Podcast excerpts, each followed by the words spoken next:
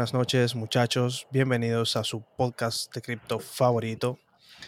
En la noche de hoy le vamos a hablar pues de los wallets, de cómo funcionan, de que hay varios tipos, eh, de todo este asunto que normalmente es muy confuso para las personas que están entrando y pues aclarar unas cuantas dudas y darnos consejos sobre la cómo mantener nuestra seguridad al utilizar tal o cual tipo de wallet.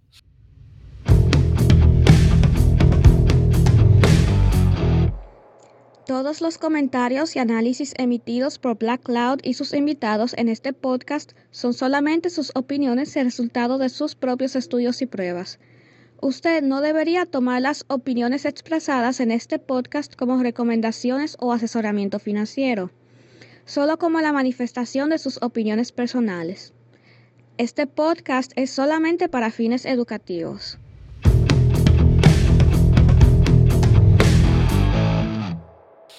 Eh, lo primero es que hay que aclarar algo que suele confundir a mucha gente, que es que usamos la palabra wallet para muchas diferentes cosas.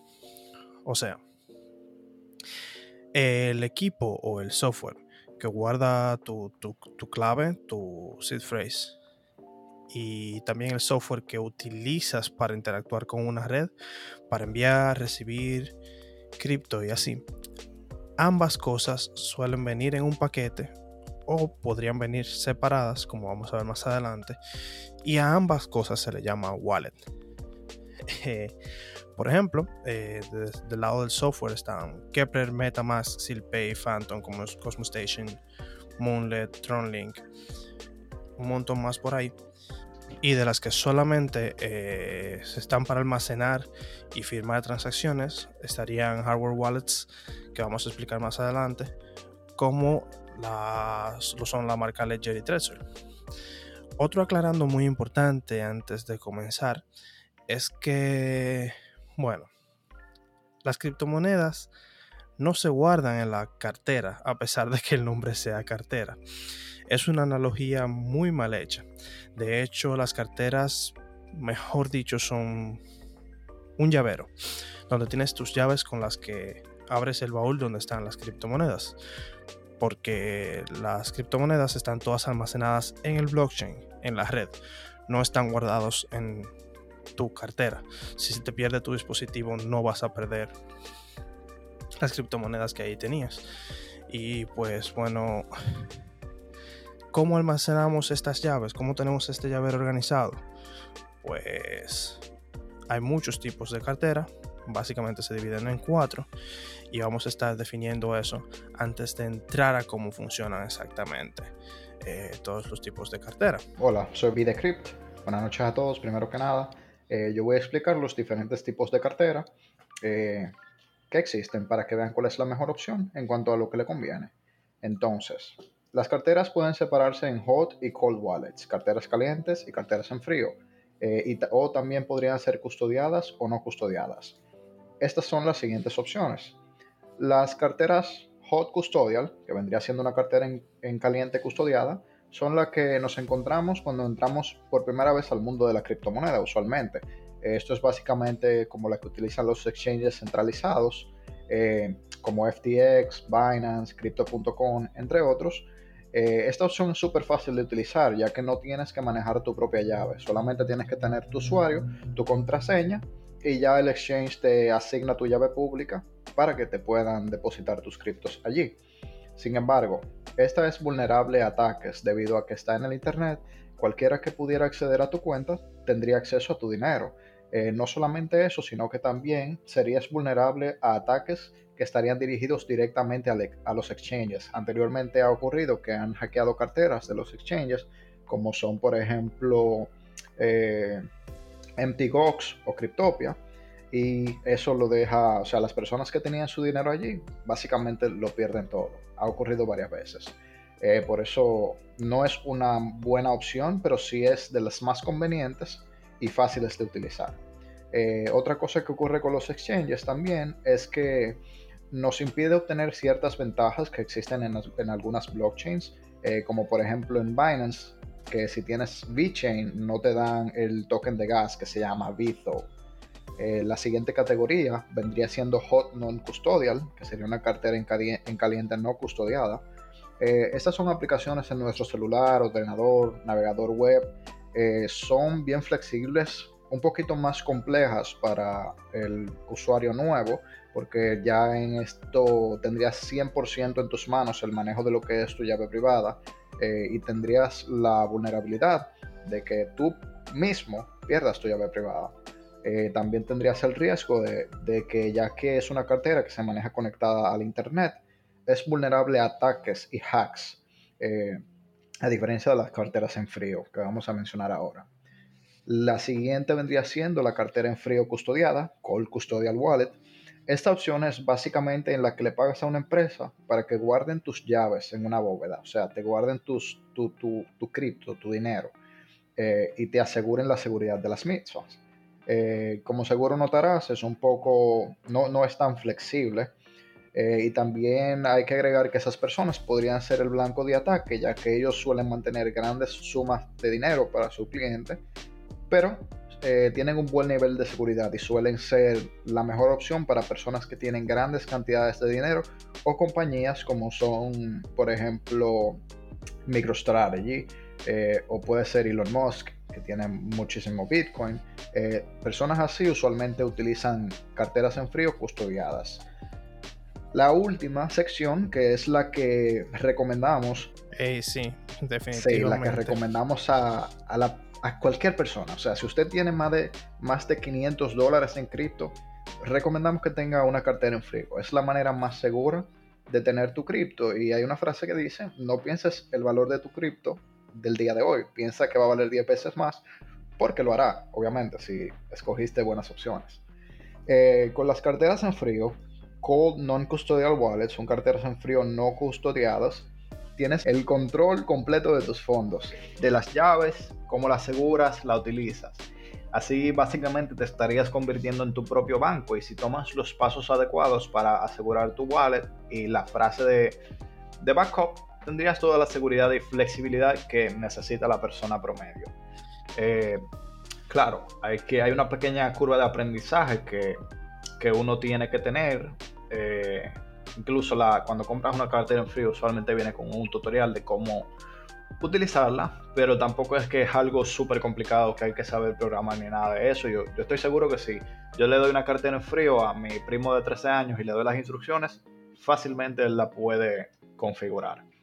Eh, la cartera en frío permite que tú hagas firmas a las transacciones que haces. Si yo te envío Bitcoin, mi tarjeta en frío, mi cartera en frío tiene que estar conectada a la computadora o al teléfono si es una que tiene Bluetooth y yo tengo que firmar esa transacción para que la transacción pase. Eh, entonces también la forma común de un wallet no custodiado es una manera de un pequeño dispositivo electrónico que asegura que tus llaves estén todo el tiempo fuera del internet y te permite firmar las transacciones en el equipo mismo, como ya mencioné, fuera del ordenador en sí y nuestra llave de, backup eh, no sería vulnerable porque fue algo que se creó offline. Algo importante que quiero mencionar es que cuando uno hace ese backup, eh, mi compañero Black va a entrar en más detalles, pero el backup son como 12 a 24 palabras. Es importante no subir ese backup al internet o sacarle una fotografía nada de eso porque automáticamente ya estás dañando el propósito de lo que es una cartera en frío enviando esa información a internet. Eh, ahora los dejo con mi compañero que va a explicar cómo funcionan eh, los wallets un poquito más técnico. Entonces, entrando un poquito más a lo profundo de cómo funciona un wallet, básicamente lo que tenemos es llaves diferentes, unas que cierran, otras que abren, que son los que nos van a ayudar a, utilizar nuestros assets o, nuestras criptomonedas que tengamos en, en una blockchain en específico o en varias blockchains en realidad porque se pueden gracias a varios estándares se puede utilizar una misma wallet para varias eh, blockchains dentro de, la primera vez que configuramos un hardware wallet por ejemplo o un hot wallet eh, no custodiado. Este lo que va a hacer es mostrarnos un seed phrase que generó automáticamente, lo generó aleatoriamente, dentro de una serie de 24 o 12 palabras, como ya les dijo Vi,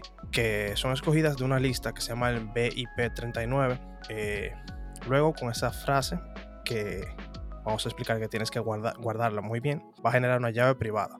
Esta llave privada no la vas a ver, pero si la vieras, es un conjunto aleatorio de números y letras que se saca de la seed phrase con unos cálculos matemáticos. Luego de ahí se hace una llave pública, una clave pública, que también con una función matemática se genera la clave pública desde la privada. Y luego una última generación más, que es donde se genera una dirección, que es a donde, se, donde tú vas a recibir criptos que te envíen. Esta estructura compleja tiene sus razones y todo esto, pero la idea es que tu cartera, cada vez que quieras mandar una transacción, pueda con tu llave privada firmar la transacción y que la otra persona recibir el mensaje con la llave pública pueda ver que esa firma es completamente válida. De manera que el wallet lo que hace es tener un conjunto de llaves para tu firmar y y una pública para repartirla al mundo, básicamente para que ellos puedan ver que si, han recibido algo firmado por ti y que eres tú quien está entregando o enviando eso, ese activo. Entonces, esta estructura compleja, eh, ¿cómo se logra? Bueno, posiblemente en un futuro podcast tengamos que ir para allá, porque es un asunto enorme de cálculos criptográficos encima de una curva elíptica, una cosa que de solo escucharla saben que no nos va a dar el resto del podcast de hoy para poder eh, llegar al fondo de esto. Pero sí que si se han dado cuenta, como todas las direcciones vienen del seed phrase y que esto es solamente la llave y ahí no está tu cripto, hay que intentar respaldar esa llave y mantenerla segura. Entonces, ¿qué recomendamos? Lo primero que recomendamos es definitivamente que esto que vamos a decir aquí hoy en este podcast no sea su guía absoluta de cómo asegurar ni, respaldar carteras. Que esto no lo tomen como lo único que tienen que hacer para mantenerse seguros y respaldados, sino que hagan su propia investigación, revisen su caso y vean qué amerita hacer para ustedes mantener su su wallet segura.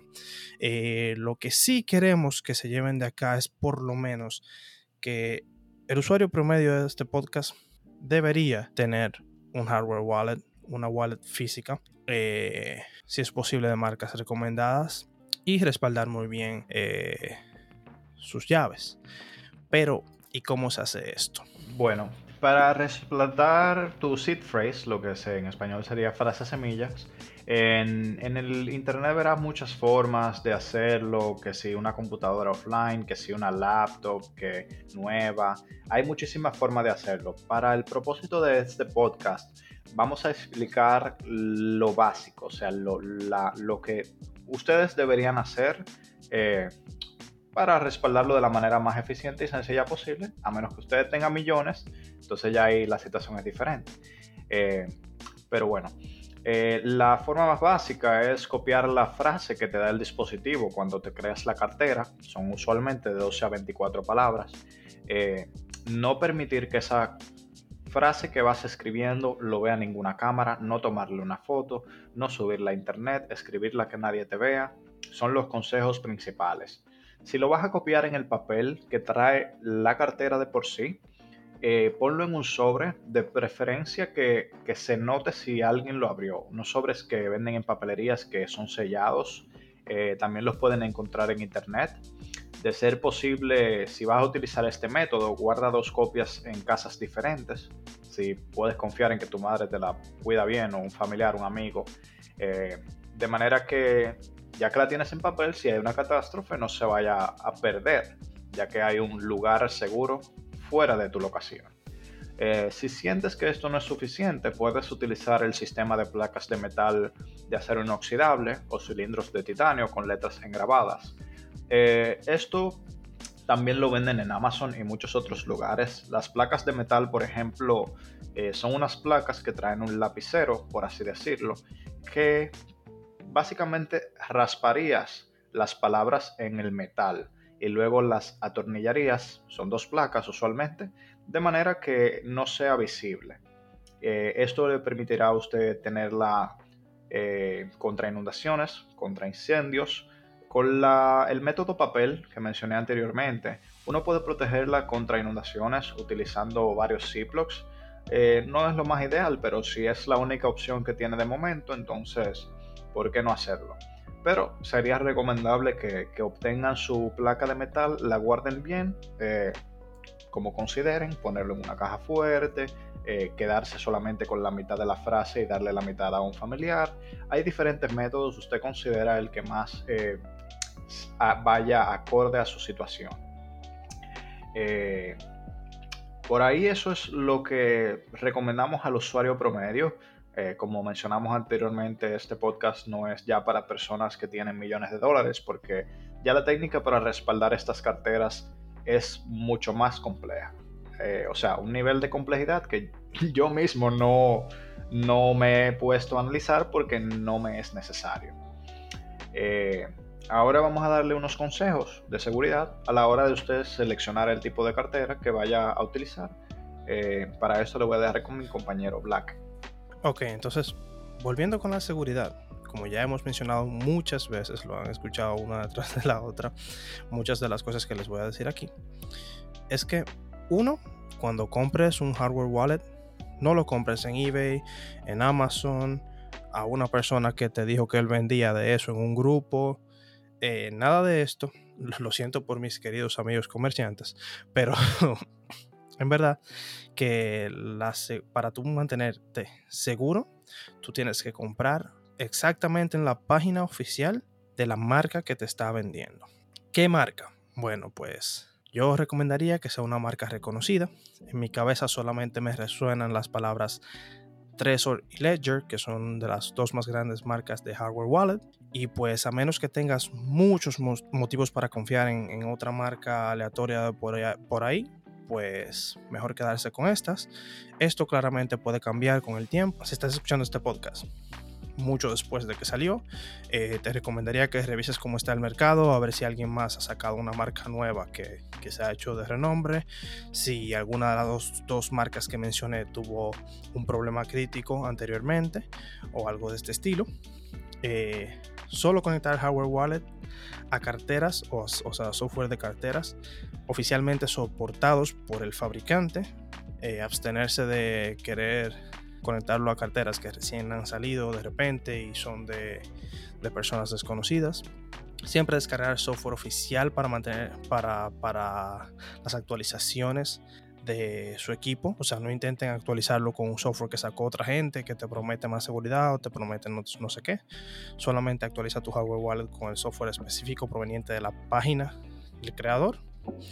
Y de vez en cuando actualizar eh, de preferencia cuando la compres, actualizar el software del equipo para que tenga eh, pues más features de seguridad nuevos y que ya lo dijimos más atrás, pero cuando hagas tu respaldo, por favor, por favor, eh, pues no copies la llave a ningún dispositivo general, no lo mandes en un mensaje a nadie, no le saques fotos, trata de solamente tener copias físicas en, en escrito que por el único lugar que hayan pasado haya sido tus ojos y tu mano.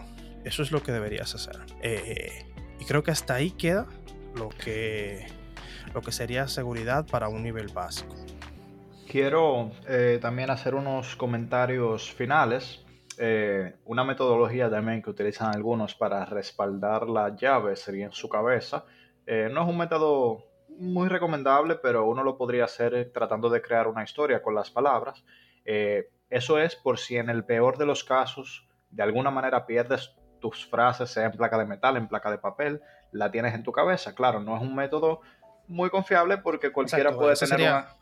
una... opción extra, por así decirlo. Cualquiera puede tener un accidente, le puede dar Alzheimer, o sea que ya ahí inmediatamente perderías tu, dinero si, si no lo tienes respaldado en físico. Eh, como mencionamos aquí, hay diferentes tipos de carteras que recomendamos, Ledger y Trezor. Eh, hay que estudiar bien cuál es la mejor opción. Hay opciones diferentes.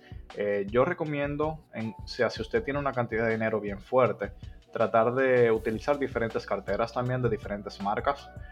Por si acaso una de ellas tiene una vulnerabilidad. Por ejemplo, en el caso de Ledger, ocurre que el código no es abierto. Uno no puede analizar el código de la misma. Eh, si ellos fueran a hacer un acto malicioso, podrían hacerlo. Entonces uno básicamente escoge esa compañía por confianza y por el tiempo que tienen y la compatibilidad que tiene con los diferentes ecosistemas. Eh, existe también la Trezor que recomendamos. La Trezor tiene un código abierto. Esto es una espada de doble filo porque puedes analizar el código abierto eh, para ver que no haya ningún código malicioso, pero de la misma manera, una persona que tenga conocimientos de hackeo puede analizar el código y tratar de encontrar alguna vulnerabilidad en la misma. Eh, algo que ocurre también con las Trezors es que la compatibilidad con diferentes redes no es tan amplia como es la de, la de Ledger en sí, que va integrando día a día nuevas carteras. Eh, por ejemplo, eh, hay una cartera web, o sea, una extensión tipo MetaMask que se llama Kepler, de la red de Atom, que ahora mismo solamente soporta Ledger. Así que dependiendo de las necesidades, trate de investigar lo que usted necesita para que escoja la marca que le encaje correctamente. Eh, ya, con, ya esos son mis comentarios finales. Black, no sé si quieres eh, decir algo adicional. Claro, eh, claro. Quizá fue un podcast muy rápido, pero ustedes lo pueden repetir y escucharlo otra vez. Esto no es en vivo, o sea que no hay problema con eso. Bueno, la noche de hoy estamos en ir al punto no como habitualmente hacemos, pero eh, muchachones, manténganse seguros, que esto les sea de provecho lo que han aprendido hoy.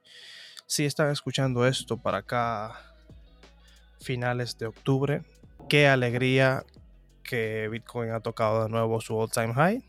Eh, seguimos bullish, mi gente. Mm, muchas gracias por estar aquí. Esto ha sido todo el día de hoy hablando sobre las carteras. Y bueno, tengan muy, muy, muy buenas noches. Saludos desea Black Cloud y V The Crypt en su podcast de cripto favorito. Bye bye.